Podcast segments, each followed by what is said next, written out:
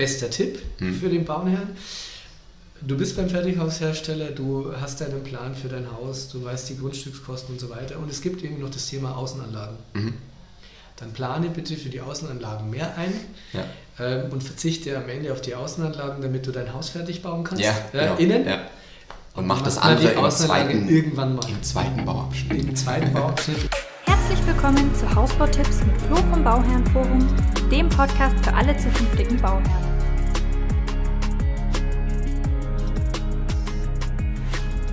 Hallo und willkommen zu einer neuen Episode Hausbautipps. Ich bin Flo vom Bauherrenforum und heute gibt es eine Episode, die habt ihr euch wirklich lange gewünscht, nämlich das Thema Baufinanzierung. Und ich habe mich mit Hans-Dieter Meyer zusammengesetzt, der ich glaube seit 25 Jahren äh, Baufinanzierungen macht. Und ich habe mich speziell mit ihm zusammengesetzt von all den Finanzierungsberatern da draußen, weil er sich A in der Baubranche oder in der wirklichen Baufinanzierung sehr gut auskennt. Also ist ja komplett was anderes, wenn ich ein bestehendes Haus kaufe, ne, wie wenn ich ein Haus neu baue, mit Bereitstellungszinsen, mit längerer Bauzeit, es steht noch kein Objekt und so weiter. Da gibt es ganz andere Herausforderungen. Und das andere ist, und das habe ich ihn auch gefragt, ob er, ähm, weil es ja dieses alte Vorurteil gibt, dass zum Beispiel Fertighäuser ähm, nicht so gut finanzierbar sind wie zum Beispiel Massivhäuser oder Steinhäuser. Und er sagt, eigentlich ist genau das Gegenteil der Fall. Also er hat mittlerweile Wege gefunden, ähm, dass Fertighäuser günstiger finanziert werden können, weil es Fertighäuser sind. Ne?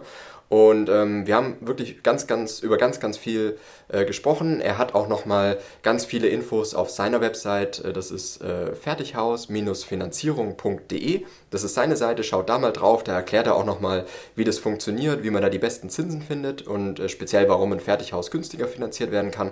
Ähm, und jetzt in der Episode wir teilen das in zwei Teile auf, weil es wirklich lange, ich habe mich lange mit ihm zusammengesetzt, über eine Stunde. Ne, und ähm, wir haben wirklich alles, alle Themen zur Finanzierung besprochen.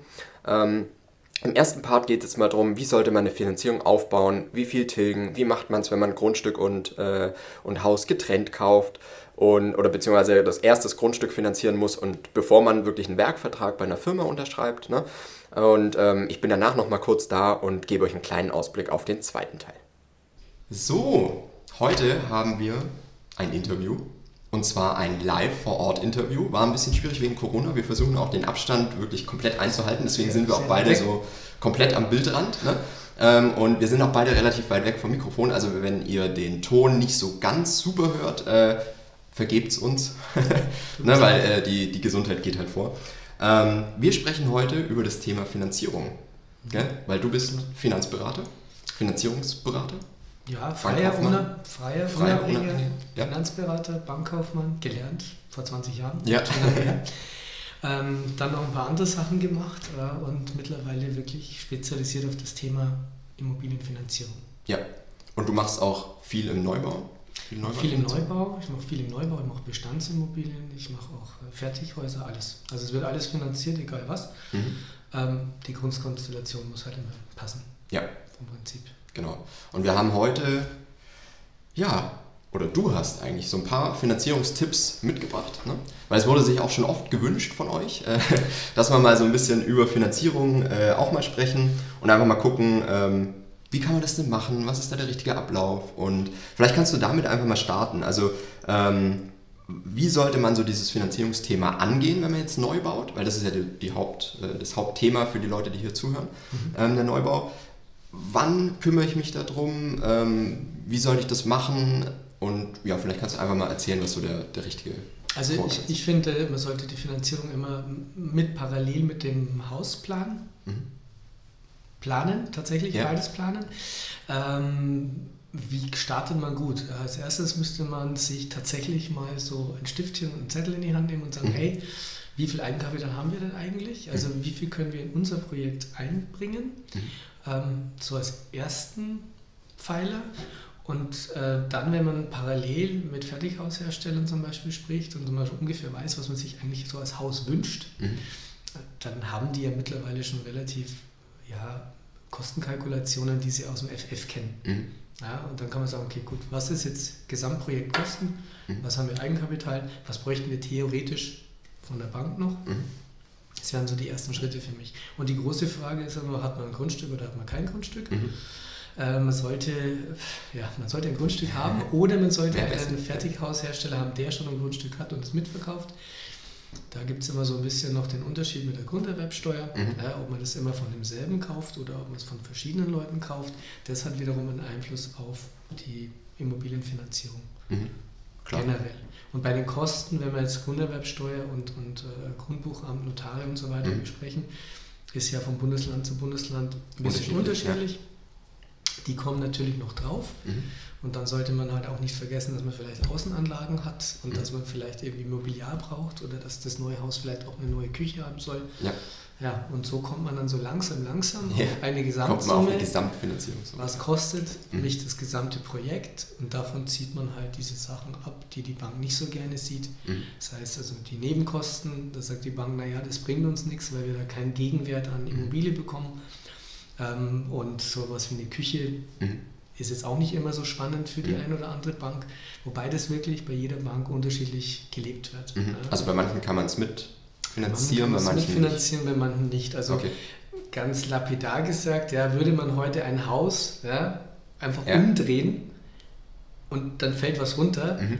das will die Bank nicht finanzieren. Ja. ja.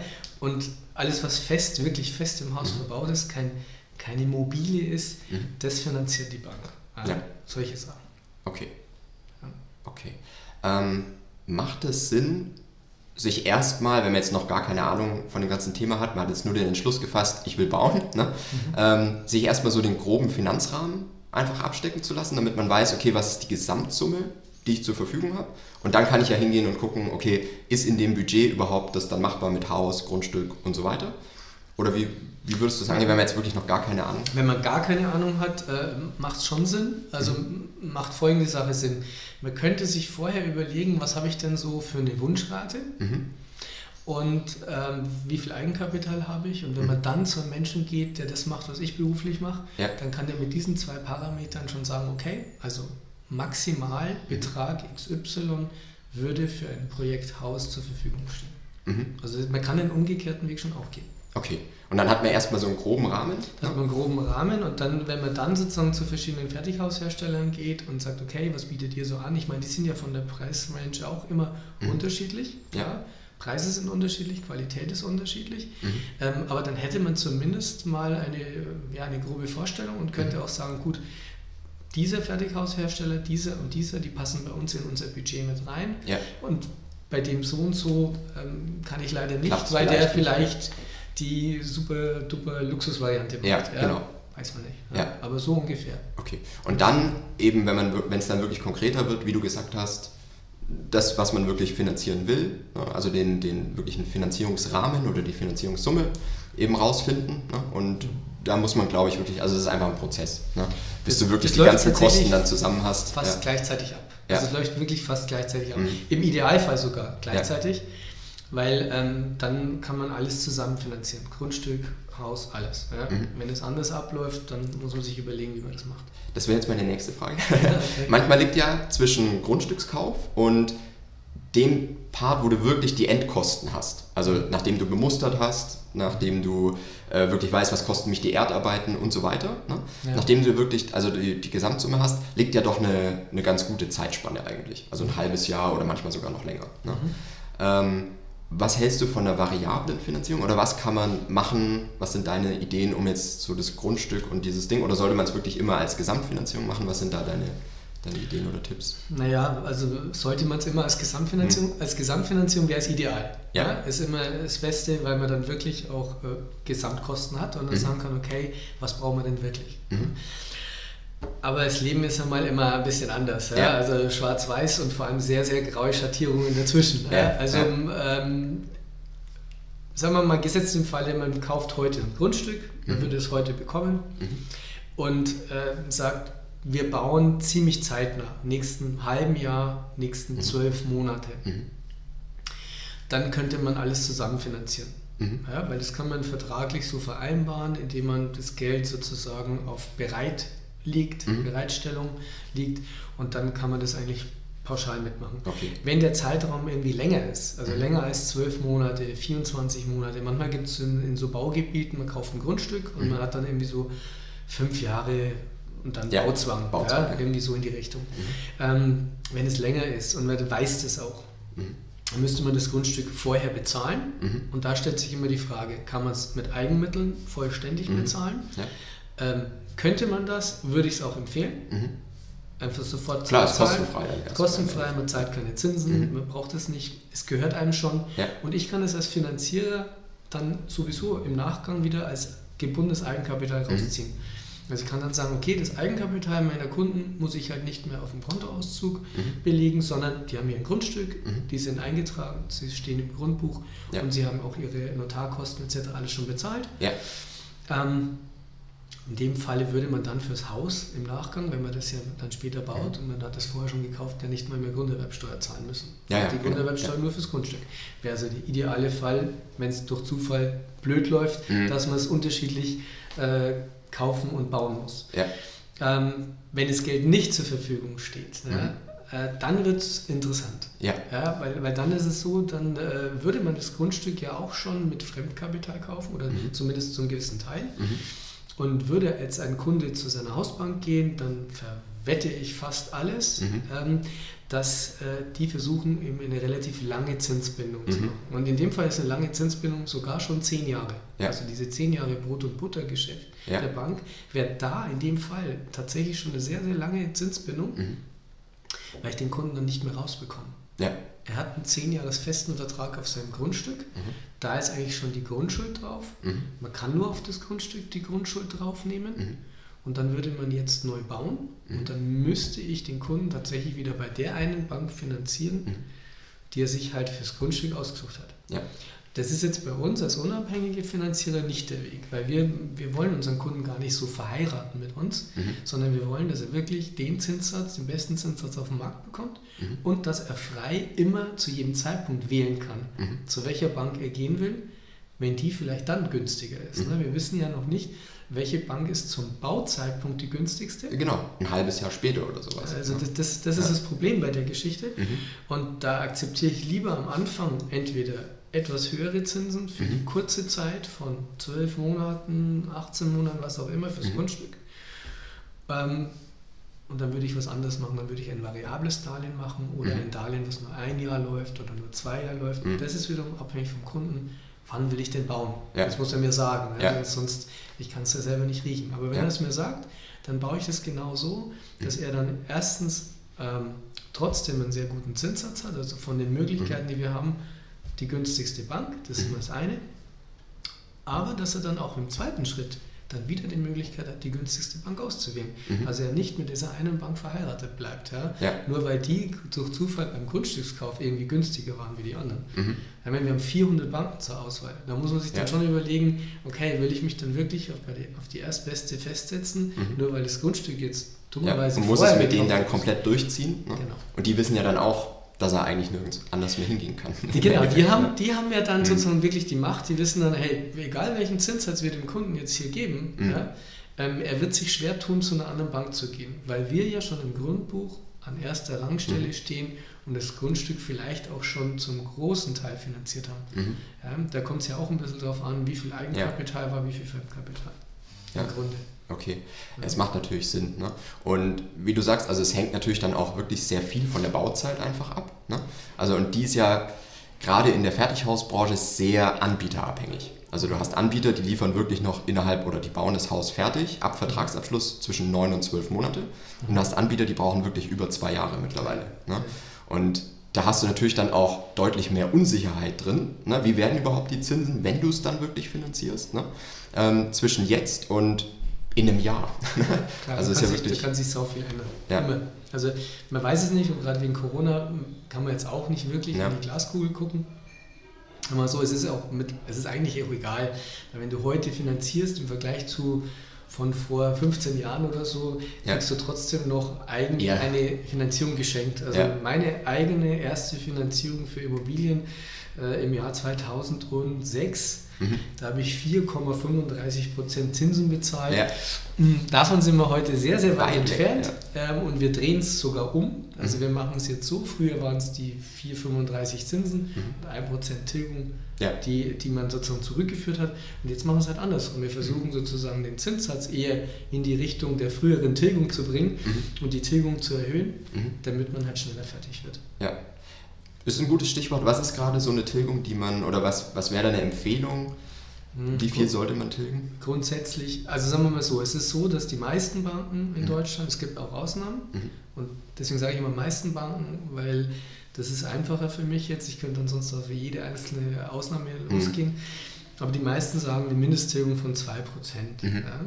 Es kommen jetzt immer mehr dazu über, die, die sagen, ja, wir hätten gerne ein bisschen mehr Zinstilgung. Ja. Ja ähm, weil sie gerne mit der Gesamtfinanzierung kalkulatorisch unter 35 Jahren liegen mhm. wollen würden, ne? je mhm. nachdem, wie die Finanzierung bei dem jeweiligen Kunden ausgestaltet ist. Ja.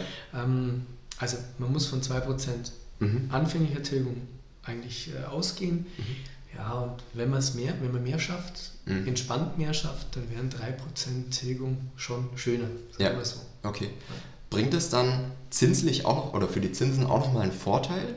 Oder macht es eigentlich wenig Unterschied, ob ich jetzt 3% Tilgung fest habe oder 2% und 1% mache ich dann immer als Sondertilgung, wie es mir passt? Oder? Es ist tatsächlich von Bank zu Bank mhm. unterschiedlich. Okay. Ja, das heißt, ähm, das kann ich dann in meinem System schon ein bisschen äh, anpassen mhm. mit dem Kunden. Ich kann es abtesten, kann man ja. so, mal so machen und dann sieht man sofort, hat sich der Zins verändert und wie hat er sich verändert. Mhm. Aber empfehlen würde ich trotzdem im Moment mhm. immer erstmal diese 2% ja. anfängliche Tilgung, weil man ja nicht weiß, wie sich so entwickelt ja. mit Beruf, mit Job etc.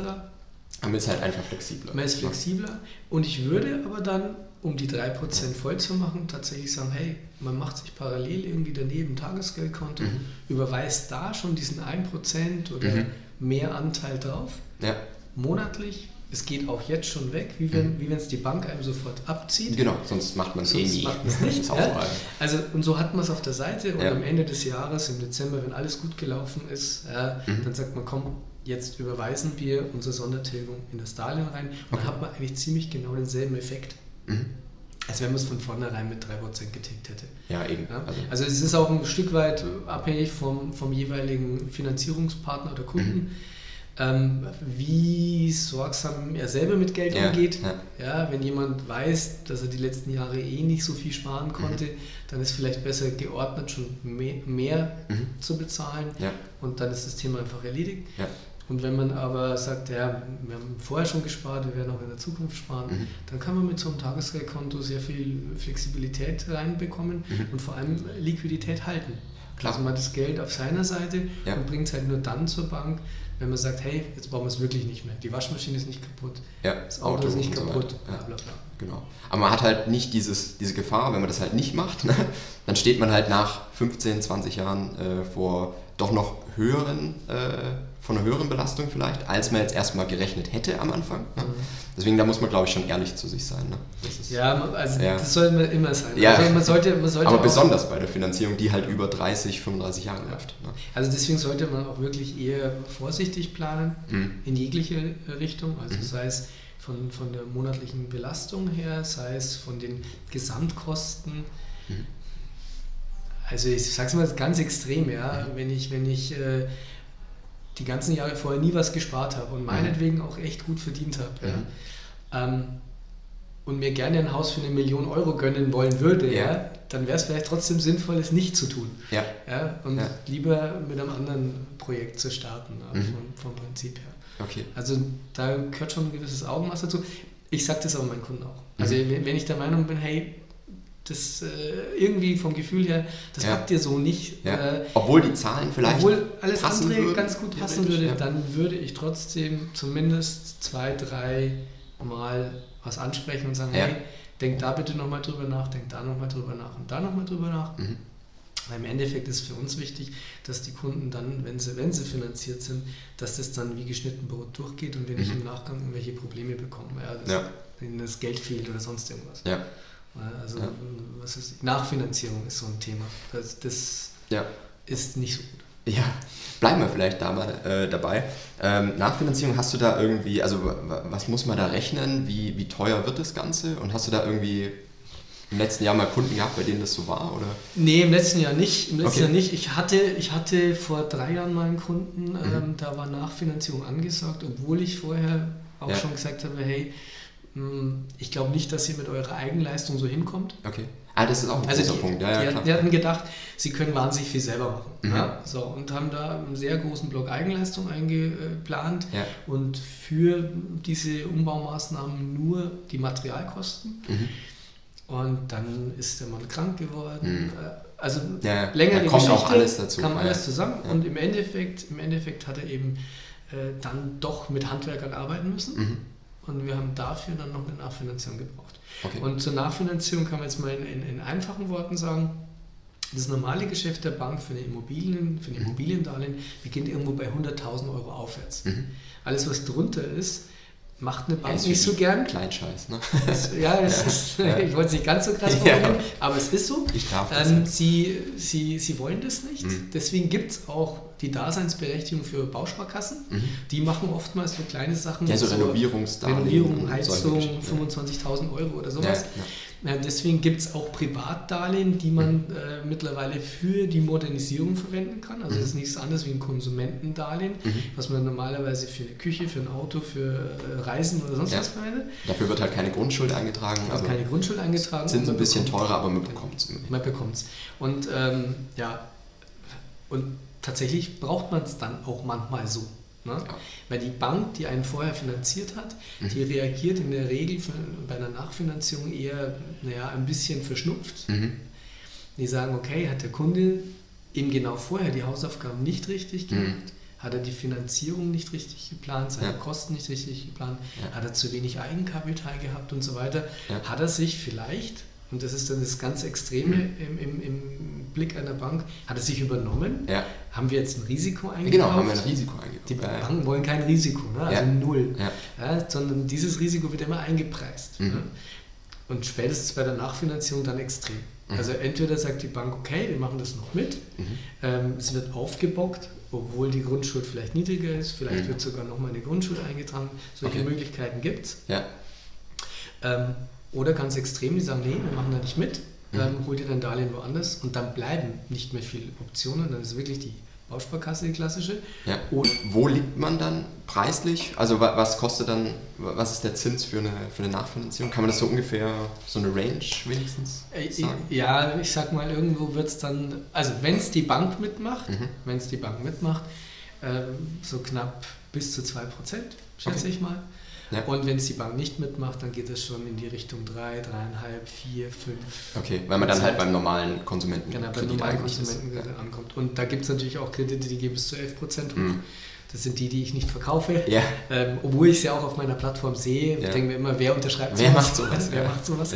Ähm, also du, du unterschreibst freiwillig einen Kreditvertrag und bezahlst 10 Prozent. Ähm, tja, also das ist hart dann. Du zahlst in 10 Jahren sozusagen die 100 Prozent, die du geliehen hast. Genau. Und nochmal ja. 100% zurück. Das ist ein bisschen hart. Ja, das ist wirklich ähm, ja, aber Nachfinanzierung ist an sich generell kein schönes Thema. Ja, weil es auch immer ewig dauert und, ne, und dauert durchzukriegen. Ewig, das ist, ja. Und kostet halt einfach mehr. Ja, also das heißt, also an sich, bester Tipp hm. für den Bauherrn. Du bist beim Fertighaushersteller, du hast deinen Plan für dein Haus, du weißt die Grundstückskosten und so weiter. Und es gibt eben noch das Thema Außenanlagen. Mhm dann plane bitte für die Außenanlagen mehr ein ja. Ähm, und verzichte am Ende auf die Außenanlagen, damit du dein Haus fertig bauen kannst. Ja, genau. Innen. Ja. Und, mach das andere im zweiten, irgendwann mal. Im zweiten Bauabschnitt. Im zweiten Bauabschnitt oder selber oder was oder auch immer. Also ich traue jemanden äh, ein Blumenbeet äh, anzulegen mhm. eher als irgendwie den richtig tollen Parkett für 75 Euro in, seiner, äh, in seinem Haus zu verlegen. Also, also eher so. Du bist dann auch eher so der, der Fan von Schlüsselfertig? Bauen, oder? Also ich habe ja jetzt zwei Kinder ne? ja. Ähm, und äh, Frau arbeitet, ich arbeite, wir sind schon auch ein bisschen im Stress. Mhm. So gesehen finde ich es um einiges... So geht es, glaube ich, viel. Ja, also, so gesehen finde ich es entspannter, wenn ich ja. weiß, okay, da ist jemand, die kümmern sich drum, die machen das tagtäglich. Ja. Und die bauen mir die, die, Geschichte hin und geben mir dann den Schlüssel. Ja. und da gehe ich dann rein und mein größter Stress ist der Umzug. Ja, logisch. Für mich wäre es so. Also das wäre meine Variante. So, Das war die erste Episode oder der erste Teil, wenn man so will, ähm, mit Hans-Dieter Meyer, dem Finanzierungsberater, über das Thema Baufinanzierung. Ähm, Im nächsten Teil geht es darum, wie findet man eigentlich die besten Zinsen? Also da geht es auch nochmal um diesen Fertighausvorteil.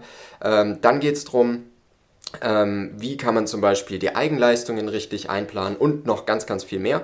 Also wie gesagt, ich habe mich da über eine Stunde mit ihm zusammengesetzt. Ähm, also Kanal abonnieren, Podcast abonnieren, dann kriegt er automatisch Bescheid, wenn die zweite Episode rauskommt. Und jetzt wird es wichtig, schreibt mir mal einen Kommentar mit euren Fragen zur Baufinanzierung, weil dann können wir genau das wieder äh, machen und vielleicht einen dritten Teil dazu einfach machen, wo wir eure Fragen beantworten ähm, rund ums Thema Finanzierung. Super, ich freue mich drauf und äh, ja, bis nächste Woche.